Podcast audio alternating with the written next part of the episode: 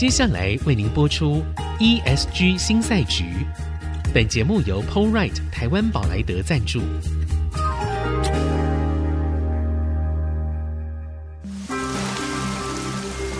这是企业永续的世纪挑战。这是绿色浪潮下的供应链课题。再造优势前瞻的产业竞争力。欢迎加入 ESG 新赛局。掌握先机，创造新局。欢迎来到 ESG 新赛局，我是节目主持人、人工智慧科技基金会执行长温怡玲。今天来到我们节目的来宾呢，很特别，而且其实我也是第一次见面，但是我慕名已久。好，是达佛罗股份有限公司张景峰董事长。来，张董事长好。主持人好，各位听众大家好。好，我知道大家可能对于工具机产业，可能跟我一样，大部分的人是不太熟悉的。好，所以呢，达佛罗很厉害的，就是他们是高阶的五轴加工机亚洲第一品牌。其实我讲这个话有点虚虚的，因为我也不太知道这是做什么。然后呢，也是第六届的卓越中间企业奖的得主，也就是我们中间企业，其实就是我们说的隐形冠军哦。好，那我知道，呃，达佛罗在那个 Paul 的带领之下，他其实呢有。很长一段时间的努力的各种转型，好，不管是在品牌上面，或者是在数位化，好，一直做到数位转型。所以今天非常开心哦，可以请到 Paul 来跟我们分享他怎么样数位化，然后品牌以及呢到现在近零碳排这样的压力下来的时候，因为我们刚刚在节目开始之前有先聊了一下，Paul 跟我说。其实蛮简单的。好，那听这个话呢，我们感觉人生 燃起了非常多的希望啊。好，那但是其实啊，严格说来，我们从两千零八年金融危机开始，这样十几年了，其实这个世界我们都觉得它很乱，非常非常的乱，尤其到现在美中贸易战。然后新冠疫情，然后到现在，其实美中是僵局，还有气候变迁，所以这些事情呢，对于企业的布局跟韧性来说，都是非常大的考验哦。那您创业超过四十年嘛，当然这样肉眼看不太出来，就觉得好像很年轻就创业。好，那您会怎么样看现在这个变局？因为真的变得蛮厉害的，大家都很担心啊。嗯，呃，主持人说的很好哈，我想呃，这所有的议题里面，大概呃，温室效应大概是最严重的一个问题。呃，温室效应就是一个温水煮青蛙的问题哈。哎，慢慢的，呃，大家大概都不感觉，嗯，可是当它来到的时候，就变得非常非常的严重。对，啊，呃，不过这个议题呢，大概可以从二零一三年的。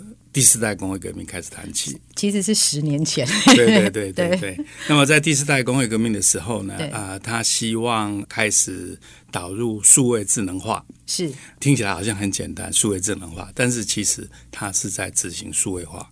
对，那么在执行数位化的过程，就是要让整部机器的所有的状态，嗯，跟所有的精度都能够随时用数位化的方式呢，把它交代给经营管理人，是。让经营管理人得到一个最佳的管理数据，是，所以他可以随时去让他的生产的场域呢，能够表现在最佳的状态，要 just in time，对对？对对对，对，OK。所以在那个时候做了什么？二零一三年那个时候，二零一三年的时候啊、呃，其实我们对整部机器开始研究，怎么样朝各个方向去做了。嗯、呃，第一个方向当然是怎么样让它的精度能够做得更好。是。那么第二方面当然就是朝怎么样让这个机械的加工的能力能够在最快的时间之内帮用户完成一个工件。是。啊、呃，那么在希望要精度最好，跟在最快的速度之内，啊、呃，其实它是有冲突的。你要快，你大概精度就没有办法弄得很好。那么你要精度好，你都要时间拉长。跟人一样嘛，动作快，经常比较潦草。对对对，没错没错。但是在第四代工业革命的时候，就是希望能够截取状态，嗯，然后知道状态，然后去截取一个最佳的那个 point，嗯，然后能够让你的生产的绩效呢，能够达到最好的状态。是，这大概就是啊，第四代工业的革命的时候，啊，我们希望要做的。是。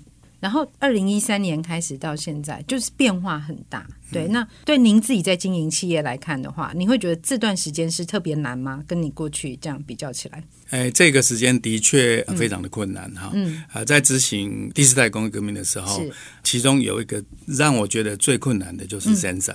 一般觉得 sensor 好像我们到台湾应该到处都有。对，呃，当我开始在请教台湾的供应商的时候，是呃，大家也都告诉我说有啊，最困难你就找南院去请他们做就好了。可是当了解他们的实际的工作的时候，嗯、你会发现说，他们事实上是在做 consumer 的 sensor，它是一个非常 rough 的，OK，根本没有办法让我们用在精密机械上面.所以啊、呃，我就走了远路。呃，经过很长时间的探索，终于让我找到了，在德国有一个 association 叫做阿玛。阿玛，阿玛这个 association 呢，它就是专门在经营 sensor 的一个平台，嗯、一个工会。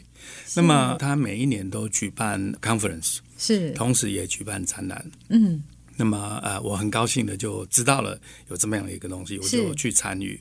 那么去参与的时候，让我。欣喜万外，因为、哦、呃，我想要的东西在那里都可以看到，只是价格非常贵，价格非常 非常的贵。所以当整个所有的 sensor 都集合起来，嗯嗯，然后你希望让它商品化的时候，你会发现很困难，是。非常非常困难。对，所以啊、呃，我觉得这段路在克服的过程，嗯，最困难的大概就是。我们设计的 sensor，然后交给欧洲的厂商去做，对，然后要让这些 sensor 拿回来台湾制造，是要找谁做？然后希望他能够做的品质跟欧洲一样好，这大概是最困难的一段路。是是，所以后来你们是自己做吗？对，我们现在已经决定自己生产。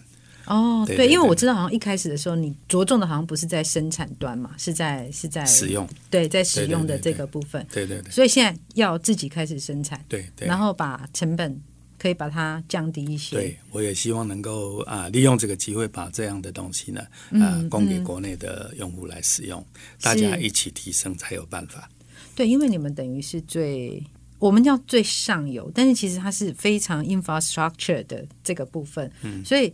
我们一直其实最近哦，就跟一些企业家们在聊的时候，大家也都看到了台湾，我们在这个设备端，它好像在过去比较是不足的。对，那但是现在我们开始有很多的企业看到这一点，觉得说，哎，我们可以投入来做这样的事情，这或许会是我们在这段时间另外的一个转变的契机，对不对？对对，没错。对，那我们这样看起来哦，其实工具机这个产业，对我们大部分的人来说，我们都是不太熟悉的，因为我们就是买来嘛，那买来调教啊，对好没问题之后，哎，这剩下就是我们的事了。但是你们前端怎么做，好像跟我们那个关系没有太大。但是哦，在今年，大概从那个景气预测里面可以看得出来，就是整个。通膨的压力，然后原物料，好，它整个价格高涨，所以我们请教那个台经院那边，他们现在还是觉得说，工具机产业它面对的那个压力是最大的。嗯，嗯对，你觉得它是一个危机还是还是商机？然后你们有什么样的营运策略？对啊，啊，我觉得这是我最好的机会。哦，真的。呃，台湾的工具机结构啊，我是指它的销售结构，是长久以来一直停留在。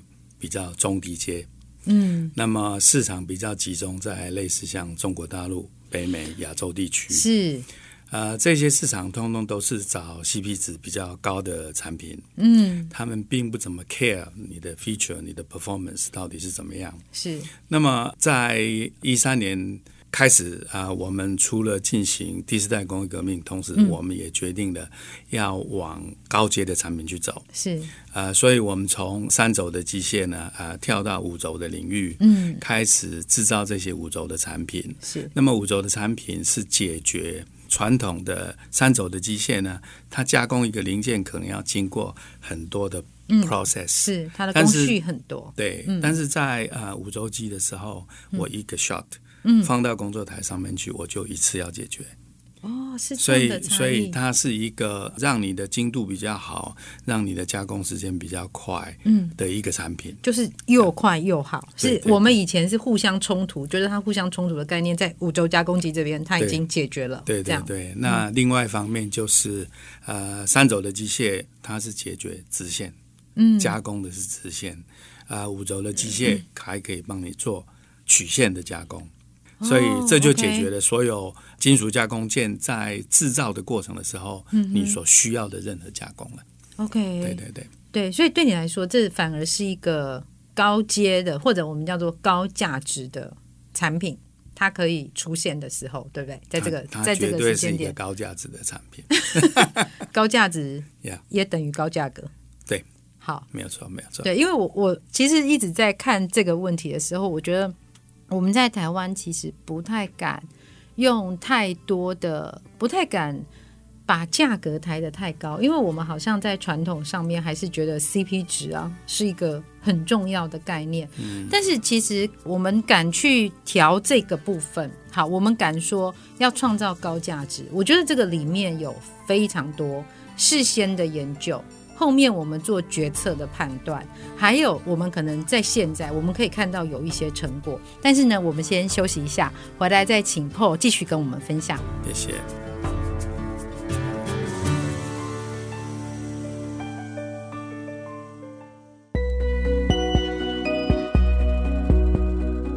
握先机，创造新局。欢迎来到 ESG 新赛局，我是节目主持人、人工智慧科技基金会执行长温怡玲。今天来到我们节目的来宾是达佛罗公司的张景峰张董事长。来，董事长好。主持人好，各位听众大家好。好，那个 Paul 刚刚跟我们分析了很多，然后其实我自己收获非常多，而且我这样一边在听的时候啊，我觉得我以前因为我当媒体记者非常久。我们用写的都很快，他说啊，你就转型啊，二零一三年就转型，就成功了，好，然后啊就去发现了德国的阿玛之后，他觉得它太贵啊，好，然后我们就回来就自己做，于是我们就成功了。我们写东西是这样写，我们说是这样说，嗯、但其实它没有那么容易。我觉得首先第一个要面对的问题就是，你怎么敢做这样的决策？因为这跟我们过去的整个代工的习惯，甚至我们整个思维是不一样的。对，我们凭什么可以？创造高的价值，然后用高的价格，对，这个是我觉得决策者很大的一个考验。Yeah. 呃，在高价值的产品上面，当然你希望能够帮客户想的是第一个，嗯。帮他能够自动化的生产是，那么第二个很重要的，嗯、能够帮他赚更多的钱。当然，所以 twenty four seven 是必然要的。是，所以 digital automation 就变成是一个必须要的制程。是是。那么在五轴机的数位智能化的产品上面，嗯、就能够让用户得到这一方面的解决。嗯、是。那么当然。我们还是有困难哈，对，啊、呃，因为欧洲的品牌已经在市场上面大概三四十年的历史，是，他们有百年的品牌的历史，所以说，呃，我们还是在跟他们相抗衡了，对，呃，我们还是希望能够一点一滴的去挖那个 market share，嗯，嗯，呃，希望呃我们的品牌能够尽快的呃在市场上面站起来，然后能够站稳这个脚步，对。但你怎么敢做这样决定？因为我们很多中小企业会觉得，其实不止中小企业，甚至规模都大一些些的企业，他就会觉得，我就做原本的事情就好。那我今天要赌这一把吗？所以你那时候有这种赌这一把的心情吗？诶，我不觉得这是赌呢，我觉得这是对跟错的路哈。呃，你要在原地踏步，嗯让追来的后兵把你压过去，你还是要自己赶快往前走，赶快创新。是啊、呃，这大概是决策的很重要的一个点了。对对，对但所以你那个时候是这样的判断，但是你公司的同事呢？因为我们这是第二个问题哦，一个就是决策嘛，第二个就是你那个决策常常就是只在那个董事长室。哎，在那边都很好，出不去。嗯，好，那我觉得这个经验或许还很值得跟大家分享。就是，呃，像我们第一代创业家，我们有很多的想法、理想，然后我也做了这样的决策，但是我的同事好像 get 不到我到底想要做什么，然后呢，所以执行不出来。那我不晓得说，在在您在整个经营企业哦，这样创业四十几年的时候，这个情况我们要怎么样克服？呃，在提升产品的位阶，在创造这些新的产品的同时啊，呃，我觉得让所有的同事，你用白话文的方式让他们理解未来的 potential 到底在什么地方，嗯嗯嗯、让他们先理解这一些是非常重要的。嗯嗯嗯。呃，怎么执行，绝对需要专业的人。啊，因为这些数位化的工程其实是需要专门的知识的。是，啊，有一门学科叫做 Power Electronic。电力电子是。那么这一门学问呢的学过的人，如果懂得应用的话，大概在 sensor 的制造，在 converter 的制造，呃，跟 data 的截取，还有变成 information 的方法，大概他应该就可以做。哦，他只是只是不了解怎么去运用它，嗯，只是不了解怎么应用在机械这个场域，是，所以你需要教他，你需要开导他，嗯，应该就没有问题。但是人不好找啊，所以 你们有找到这样的的人才可以来做这样的事情。对对对，我用的是最笨的方法，呃，我决定回去学校里面兼课。呃，在学生里面找到对的人，哦、然后一个一个培植出来。对，是，所以哦，对啦，因为 Paul 自己也是也是博士，他是、嗯、对他是张博士，所以他回去学校兼课。然后，但是我我觉得现在我们在谈这些问题的时候，我们如果回过头来看哦，就是你大概从二零一三年到现在嘛，嗯、那你会如何评估在这段时间，就是我们在过去的这些耕耘呢？有哪一些成果你会觉得是特别好？就是很明显那个时候的决策是对的。嗯，当我们把整部机械分析完成啊、呃，需要做呃各种不一样的监控是呃，然后 怎么样去把 sensor 所截取来的不一样的信号变成是一个共同可读的信号是呃，这个步骤是一个大突破是。啊、呃，因为你只有把讯号变成一个共同的 information，嗯，你才有办法丢到 platform，呀，对，所以 user 才有办法随时去抓取讯号来使用，是，同时他的公司里面也才能够每一台机器都使用一样的 platform，是，对对对，这个我我稍微插嘴一下，没有要显现说其实我也是有念书啊，太好了，对，我们在那个。再看德国的 AI 标准化，嗯，好，他们其实有一个概念在那个地方。好，那他的那个 roadmap 里面第一件就讲这件事情.就是所有的这些格式它是彼此要互通，然后彼此可以读取的。对对，那对我们其实当时在读这个的时候不太懂，他到底说的是什么。嗯、但是后来，对，刚刚 Paul 这样一讲，我就明白了，因为其实这个委员会啊，讲 AI 标准化这个委员会，他就是之前提出。工业四点零这个概念的这个委员会，所以它其实是一个互通的的过程。好，它从工业四点零的概念，然后等到它 AI 导入之后，它等于是叠加在上面，嗯，就是把这边把它整个数据可以串起来。对，所以。其实你们在串的时候，应该不会只有在你们自己内部吧？会跟供应链这些会有关系吗？然后跟你客户端会有关系吗？对，嗯、呃，我们开放我们的呃平台，嗯哼，呃，让供应链可以进来使用，嗯哼，呃，这样子才能够真正的整个导 AI 的进度呢，能够稍微提前一点，也能够把他们拉上来，嗯嗯。嗯所以目前像呃，因为其实你们应该已经是非常 infrastructure，所以你们的供应链大概会有会有哪些？然后都在台湾吗？还是呃，我们供应链其实呃，欧洲很多，欧洲是我最主要的供应链。哦对对对，因为我在生产这些高阶的东西啊、呃，很多的 key components 来自那里。嗯、呃，国内的供应链反而还是比较基本的、比较传统的那些零件。呃，所以他们在带这些东西的时候还比较简单一点。嗯，嗯，回到欧洲那边的供应链，反而你会发现说，诶，这不是在欧洲发展出来的东西吗？嗯。可是，即便说大型的企业，其实真正在执行的也还不多。所以这是这是很奇怪的，是。那呃，我们就做了一个决策，我们、嗯、呃希望能够到市场去设技术中心，希望能够让我们的产品铺路在市场，呃，让用户直接到我们的技术中心来享受我们的经验，然后让他们能够理解说这个 benefit 到底在什么地方，嗯，呃，只有靠这样的方法，才能够让市场真真正正的能够展开。嗯，对。那目前呢？目前整个我们这十年来的这些努力啊，整个从 market share 啊，或者是各方面，你看起来比较大的成果进展在什么地方？呃，market share 呃，进展的最成功的地方当然是欧洲。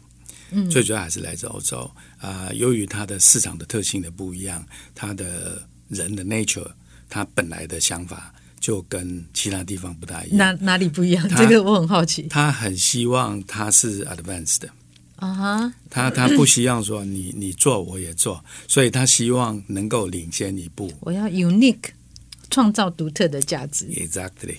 OK，哈哈，所以。